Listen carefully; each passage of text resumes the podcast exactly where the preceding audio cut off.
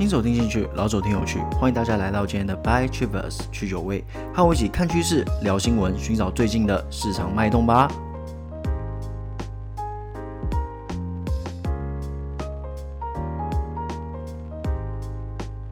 各位周一下午好啊，不好意思啊，今天比较晚上片啦，所以说只能在下午跟大家一起聊聊趋势，看看新闻啊。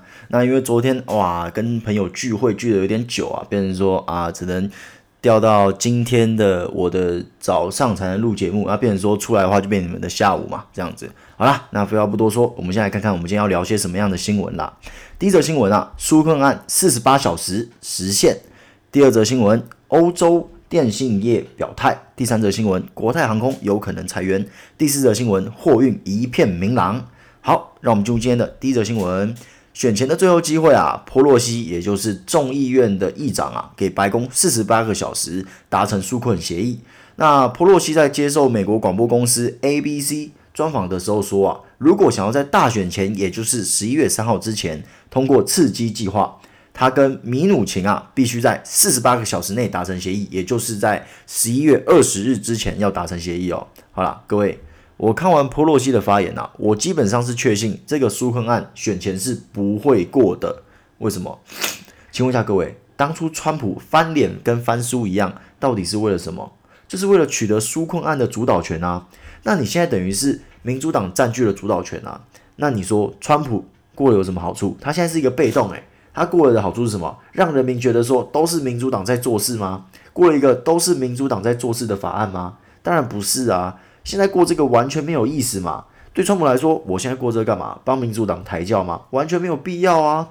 川普要过的是什么？他要过的是由共和党主导的法案，而不是民主党的嘛。那现在选前啦、各怀鬼胎嘛。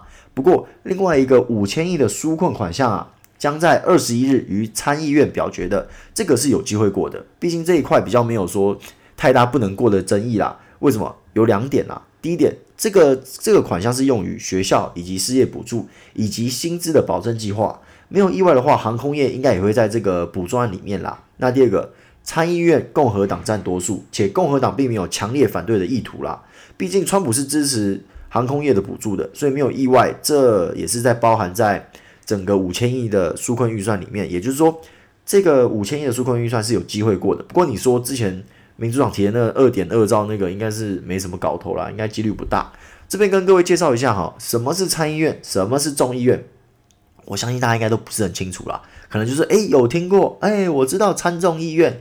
那问你说那是干嘛的？你也不知道那是干嘛的。想说，诶，这个那是干嘛的啊？对不对？好了，那为了让大家更加理解什么是参议院，什么是众议院啊，我这边就跟各位做一个知识转移啦。来吧，首先啊，参议院又被称为上院，众议院又被称为下院。大家听到啊，上下上下，可能会觉得说，哇，那参议院是不是比众议院更高等啊？其实不是哦，两院的地位啊，在宪法上面，在美国宪法上面啊，是平等的。不过两院的权力确实是有不一样的地方，那我这周再慢慢的介绍嘛，我们一步一步来啊，不要说啊一下跳到那边没有组织嘛，大家这样大家听起来也不舒服。OK，那我们现在介绍参议院，参议院啊，当初的定位是比较贵族感的议会啦，就有点类似以前的元老院那种，都是贵族啊，都是那些凯哥这样子。那它的状况的话，就会比较贴近党意。那它的任期啊是六年，而人数为一百人，以每个州啊，不论那个州的人数为多少。就是派两位代表，就算那个州整个州只有五个人，那一样两个代表，好不好？此外啊，两位的选举日期啊是错开的，因此每两年会改选三分之一的席次。而他们的权利包含什么？第一个，修改财政议案；第二点，审判罢免官员。这个罢免官员包含总统哦。第三个是批准总统签订的国际条约。第四个是否决美国总统人事的权利。第五个啊是联邦法院大法官。的这个同意权啦，那第六个是联邦上诉法院法官的同意权，那第七个是弹劾总统的终审权，第八个是对法案的拖延策略。那除此之外哦，参议院的议长为副总统兼任，那众议院啊就很不一样啦。当初设立的地位啊，众议院是比较贴近民意的平民议会啦。那任期为两年，总人数是四百三十五个人。诶，你想说啊，怎么那么多人啊？是因为众议院是以每个州的人数为基准来派代表，也就是说啊，人越多的州，议员越多。而他们的权利是什么嘞？一样，提出财政的议案，提出罢免官员，一样包含总统，以及啊在选举人票打核时投票选出总统。那此外啊，议长是由议员互选的哦，所以目前美国总统的继承顺位啊为副总统，也就是参议院的院长啦。那再来就是众议院的院长，所以众议院的院长也是相当大位的哦。他就权力的架构来说，他是 number three 哦，也就是说今天川普嗝了，那再来就是这个彭斯嘛。那如果彭斯也嗝了，那再来就是裴洛西，所以他是 number three 这样子。OK，那大家这样比较下来会发现，诶，其实参议院的权力啊。确实是略大于众议院啦，不过也有一个重点哦，就是每个法案，任何法案都必须受到两院的同意，这也就是为什么纾困案会卡这么久的原因啦。为什么嘞？因为共和党主导参议院，民主党主导众议院。好啦，那经过这样的介绍之后，希望大家对参众议院都有更深刻的认识了啦。那以后大家看到诶相关的什么美国法案又卡啦，又卡在哪边卡这卡那，你就知道啊，可能就是参众议院的问题啦。那希望有对大家有点帮助啦。OK，进入今天的第二则新闻，欧洲电信竞业联盟啊发表声明说，他们觉得禁用大陆五 G 设备是不明智的啦。这其实很简单嘛，因为对他们来说，可能你搞华为就是搞他啊。很多公司可能都已经跟华为签好了一些合约，然后说好说啊，你来帮我设基地台，我们用你的 5G 设备这样子都谈好了。那你现在是怎样？你要把我基地台全部撤掉，是不是？那你撤掉，你要给我钱吗？啊，也不会啊，那还不是我自己要吞？而且这是其一哦，其二是他们可能都已经在欧洲那些各大电信业者已经想好说，我 5G 该怎么布局了，可能都已经开始有些 5G 资费方案了。哇，你现在这样一搞，好吧，那 5G 被打回原点。那怎么办？难道要二零二六年才用五 G 吗？怎么可能嘛？那时候都不知道六 G、七 G 到哪里了，可能都八 G 了嘞，对不对？基本上这篇新闻啊，就是给了一个强力的指标了啦，就是说等大选尘埃落定，对华为的禁令啊，我觉得估计要松绑了啦。因为当初搞华为的三大宝啊，哪三宝？第一宝孤立华为市场。第二宝让五 G 打成假议题，搞得好像五 G 没得玩。第三宝废掉华为供应商，结果基本上是一个一个接着被破除了啦。那我们来一个一个看嘛。来，第一宝，我问各位，上次是不是已经报道过了？韩国、日本现在连欧洲基本上都不想搞这个什么干净网络啊什么的，我不想搞这个。我们基本上没有打算把华为踢出这个这个牌局上面啦。那第二宝。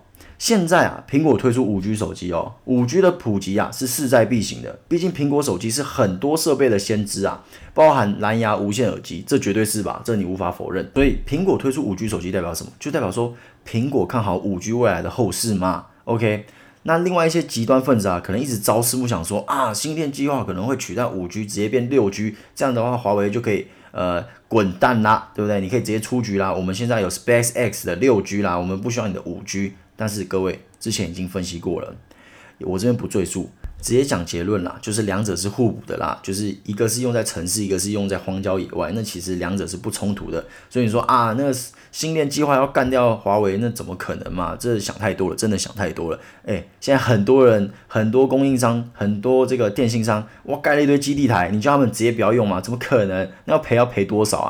那是不是干脆直接说啊，我直接股价下市算了，对不对？那。怎么可能的事情嘛？都已经投入那么多先行成本了，你叫他们现在不搞，不太可能啦。OK，那接下来进入第三宝，废掉华为的供应商。我请问一下各位，当今天第一宝跟第二宝都没有任何成效的时候，美国去干这件事情有搞头吗？诶，当然是没搞头啊，因为你想嘛。他们不供货给华为，损失的是谁？美国企业也会受伤啊！这就是一个伤敌一千，自损八百嘛。如果你今天能真的把华为给干掉，OK，你第一宝大家都不用华为，你第二宝把五 G 打成假一体，如果都成功了，那你当然可以名正言顺把华为歼灭掉嘛。那你现在做不到这件事情啊！你今天不能把对手干死，然后自己又流血，何苦嘞？当然，川普也是也不是笨蛋嘛，所以他是不是有开后门？有啊，所以等于说第三宝也没啦，因为川普一直在开后门嘛。Intel、超微。现在之前有谣传台积电也可以，那请问一下，接下来是不是就联发科，再是联电，之后大家都可以了？所以说啊，很简单，各位我要讲什么？总之啊，之后因为华为而受益的，或者是说有些被搞的产业啊，各位可以多观察。比方说有受益的，你可能就要想说啊，大选之后可能会松绑，那你这一块的转单效应啊，这些你们可能就要多多思考说啊，那之后是不是还会有转单效应这回事？那之前被搞的就相反嘛，啊，因为被搞了，所以很惨。但是问题是之后美国可能会松绑啊，那既然它松绑的话，那它还会那么惨吗？你是不是可以借机多多观察，说是不是有便宜可以捡？这可以考虑一下啦。而且啊，重点是什么？你觉得新的总统上任，不管是川普还是拜登啊？你觉得现在新冠疫情下面百废待兴，你觉得说他们还会搞这种露骨的战役吗？打这种伤敌一千自损八百的战役吗？不太可能呐、啊，说真的。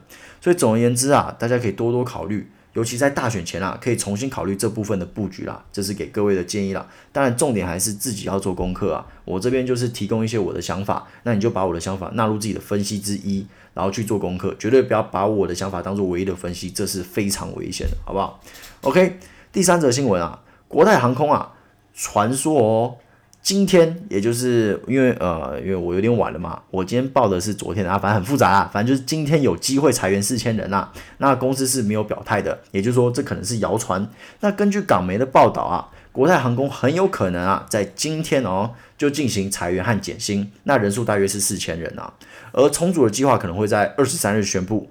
不过这些都没有被证实哦，我再度强调，这些都没有被证实，包含什么减薪方案啊，什么都没有被证实，所以说这只是一个传言啦。不过各位，无风不起浪嘛，为什么会有这样的传言？那肯定是有所本的嘛，我这边就不多说了啦，毕竟这只是传言嘛，各位听听就好。不过老样子，无风不起浪。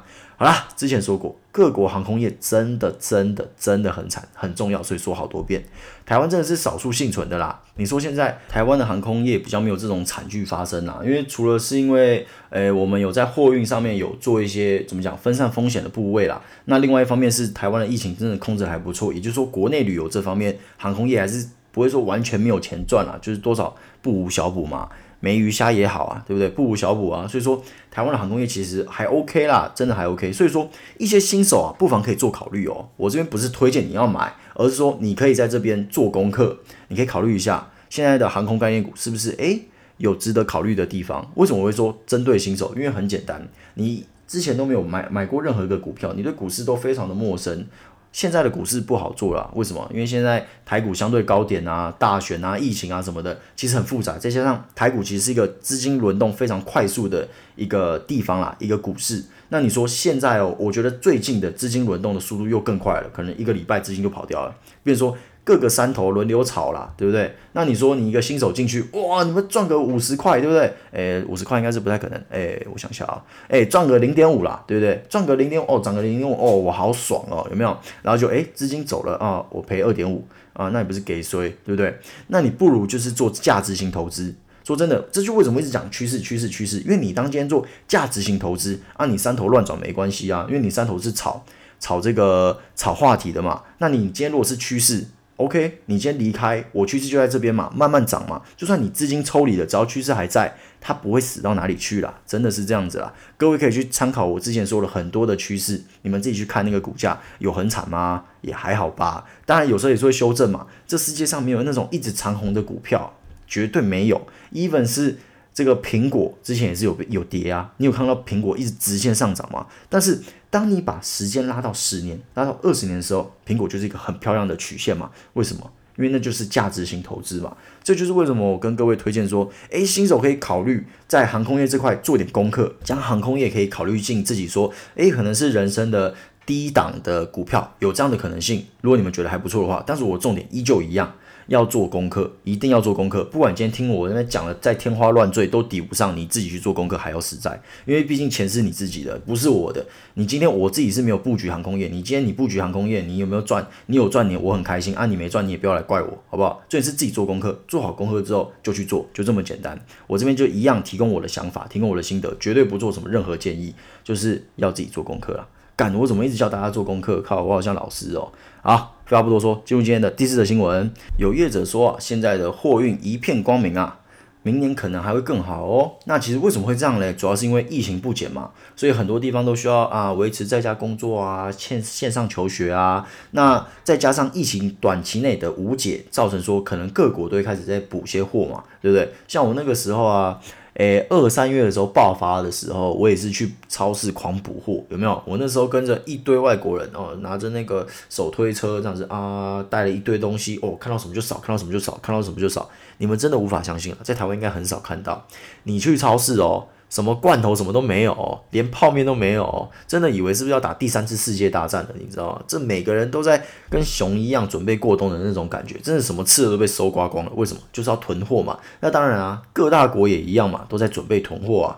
怕说啊，你疫情如果又更长，那我是不是谷物啊什么就要多买嘛？要不然到时候哇嘞，你到时候那些供给国啊，你你你挫赛啊，你错赛你就不能出输出东西给我，那我就错赛。那我不如趁你还能输出东西给我的时候，我赶快跟你运点东西嘛，补货就是这样子啊。那除此之外啊，我们来看看运价的部分啊，目前的状况是什么？主要是。远东到欧洲啊，美西以及美东的运价基本上跟十一长假前都差不多，那维持就是平盘或是小跌。还、有些人可能听到小跌就开始哇，完了完了要崩盘了，结束了，业者在骗人，说什么一片光明，然后就运价都跌。来跟各位讲一下哈。为什么会跌嘞？因为主要是因为十月本来就是淡季哦。那你说啊，那淡季就是跌啊，那你跌之后就就挫赛了。但是各位要知道一件事情，真的要知道一件事情，现在的运价已经是非常非常高了哦。现在运价有些甚至之前美美西运价好像还破了高点呢。那你说他们有没有赚钱？你说业者有没有赚钱？那肯定是有赚钱的啊。尤其在淡季的时候才小跌，才小跌。各位淡季才小跌，那我请问一下各位。你们觉得这次的航运的财报会不会好看？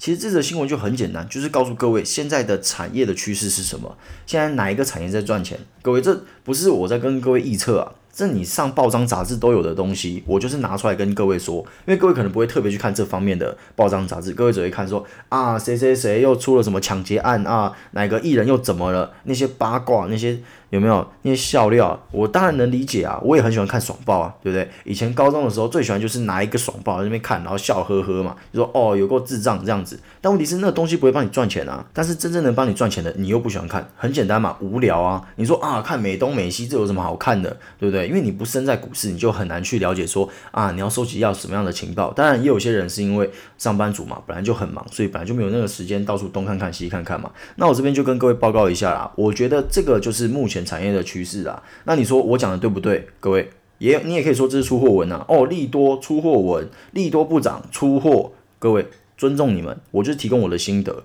我看到这边的心得就是，这就是目前产业的趋势啦。OK，那各位不相信我的，我换个说法说嘛。那我问一下各位，你们觉得现在的 PC 产品出货怎么样？很不错吧？新闻都在讲啊，业绩也出来了，财报也出来了，是不是好看嘛？对不对？而且上次是不是有说美国的 PC 需求创新高？这个我在我的频道有说过。那请问，我问一下各位，这些产品要怎么过去？